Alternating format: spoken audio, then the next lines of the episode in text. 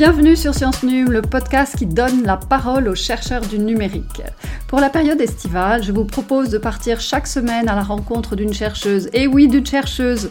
En effet, Télécom Sud Paris s'est demandé comment contribuer à augmenter la mixité dans les formations d'ingénieurs et les métiers du numérique.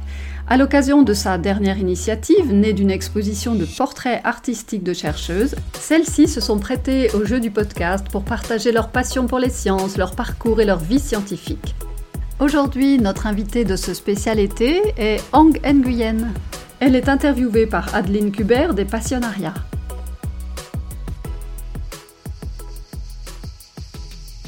Ravie euh, d'être euh, avec vous, Ang, euh, ce matin. On va commencer, si vous le voulez bien, par une confidence. Qu'est-ce que vous vouliez exercer comme métier quand vous étiez enfant? Hum, Rien du tout. Je, je me, je, je n'ai plus beaucoup de souvenirs. Quand j'étais petite, bah, j'aimais beaucoup jouer. J'aimais beaucoup aller à l'école. Je me plaisais beaucoup en classe avec les profs et pour les écouter et interagir avec eux. Peut-être pour ça que maintenant je suis toujours à l'école. Vous étiez donc une bonne élève. Euh, voilà, j'y suis toujours. Mais avec les élèves un peu plus grands maintenant. Et alors, quelles ont été euh, les différentes étapes de votre parcours scolaire et après de votre euh, parcours professionnel?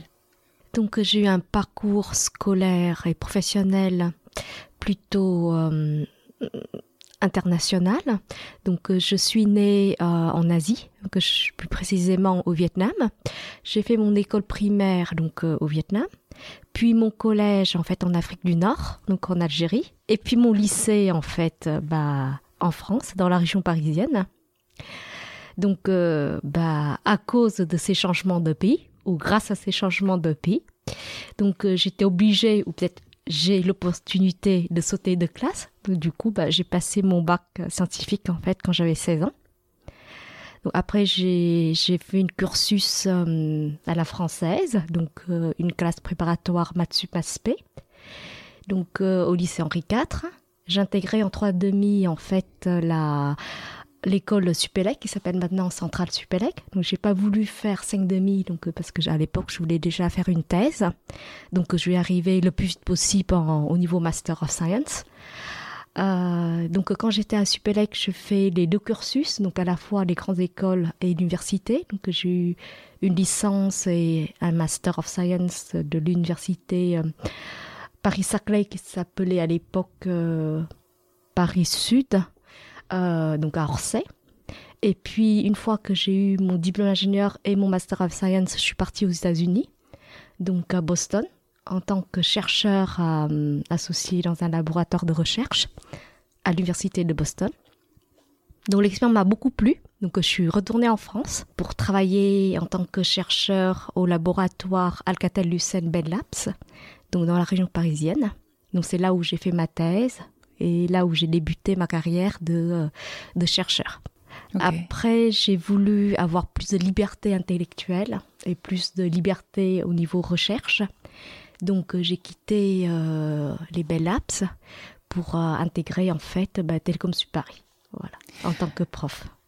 Bon, alors là, c'est moi qui suis impressionnée. Hein. Vous avez passé cette porte de studio un peu stressée pour enregistrer ce podcast, mais devant ce parcours, c'est moi qui suis impressionnée et, assez admirative de ce parcours qu'on peut, on peut le dire, on est entre nous, hein, c'est un parcours d'excellence sur le plan scolaire et d'études que vous avez mené. Oui, très dingue. J'ai beaucoup changé de pays. Euh, Bravo.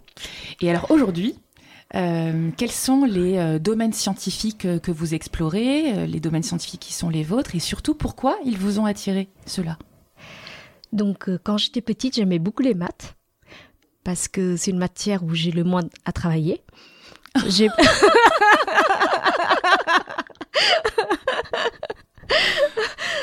je n'avais pas à apprendre par cœur, donc il n'y a rien à apprendre. Et puis, j'avais pas besoin de faire beaucoup de calculs non plus.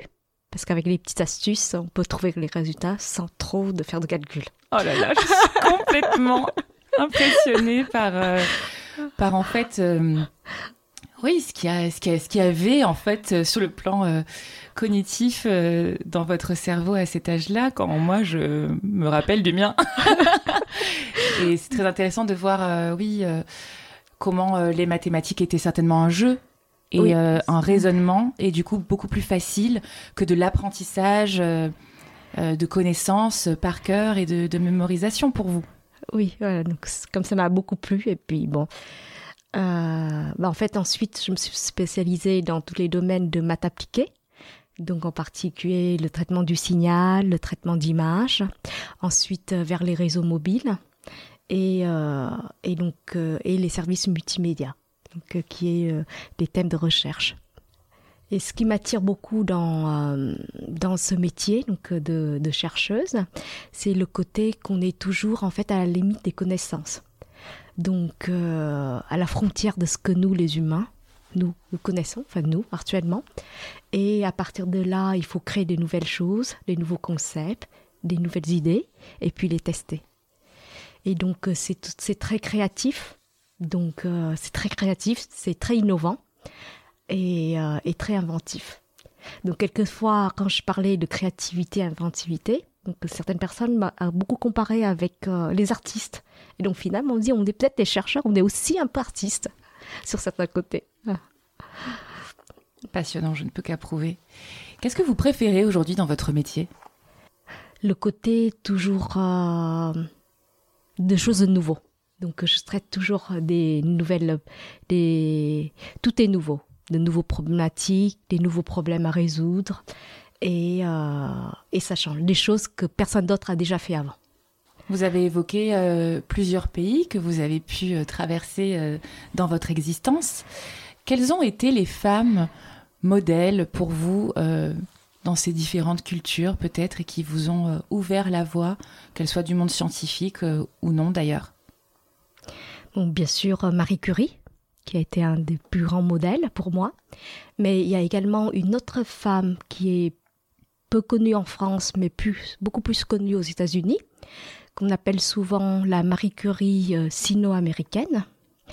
Donc c'est euh, donc c'est une chercheuse en physique nucléaire euh, américaine d'origine chinoise qu'aux États-Unis qu'on appelle aussi souvent the first lady of physics ou the queen of nuclear research.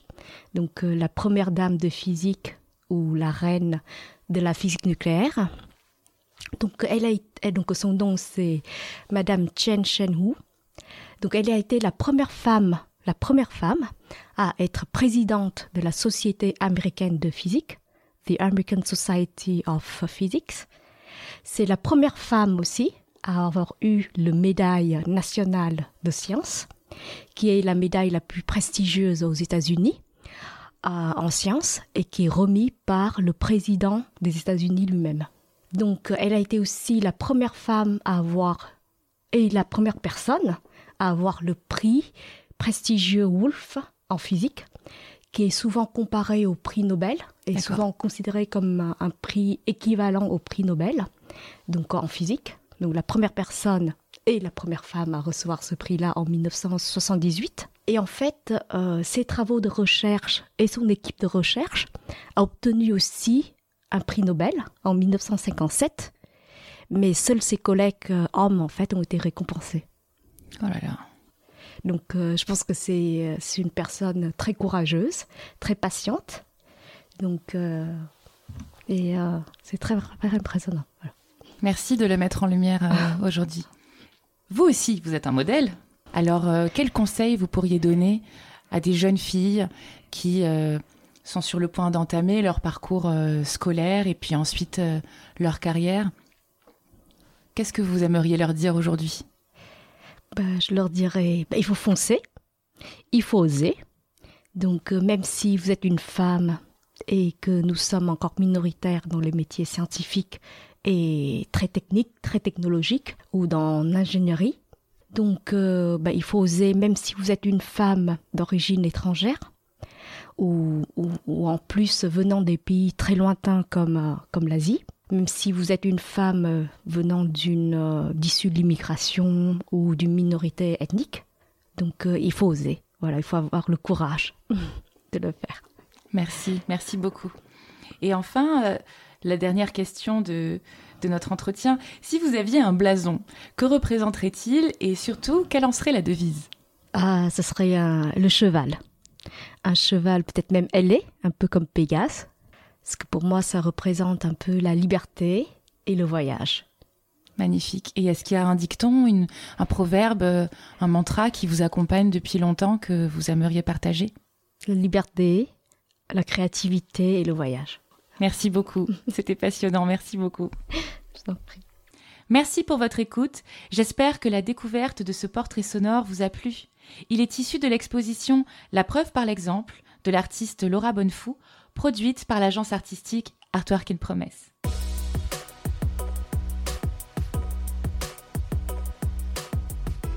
C'était Science Num dans sa tenue estivale pour que tous nous encouragions les femmes à aller vers les sciences et les métiers du numérique. Rendez-vous la semaine prochaine pour une nouvelle rencontre avec Joséphine Kohlenberg. À bientôt!